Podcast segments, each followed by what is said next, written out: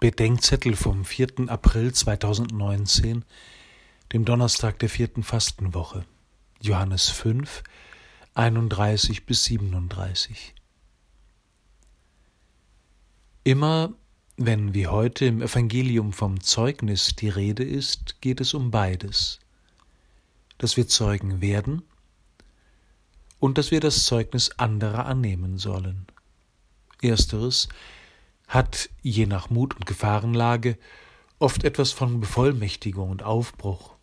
Zweiteres ist eher brenzlig, bedeutet Veränderung und geht im Evangelium häufig schief, so bei den Bescheidwissern, den Verhärteten oder den Indifferenten. Jesus wirft seinen Zuhörern vor, das Zeugnis Johannes des Täufers nicht ernst genommen zu haben. Ihr wolltet euch eine Zeit lang an seinem Licht erfreuen. Das ist ein schwerer Vorwurf.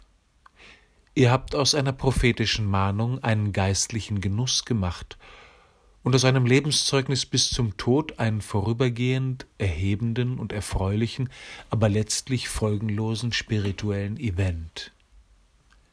Wir sollten acht geben, dass wir der Gefühligkeit und Effekthascherei der geistlichen Blender und Schönredner nicht auf den Leim gehen.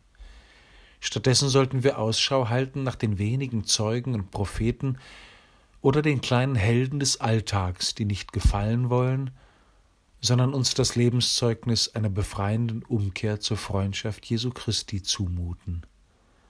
Manchmal müssen wir erst eine Weile zuhören und eine Strecke mitgehen, um zu erkennen und uns zu freuen, dass wir auf dem Weg in die Freiheit der Kinder Gottes sind.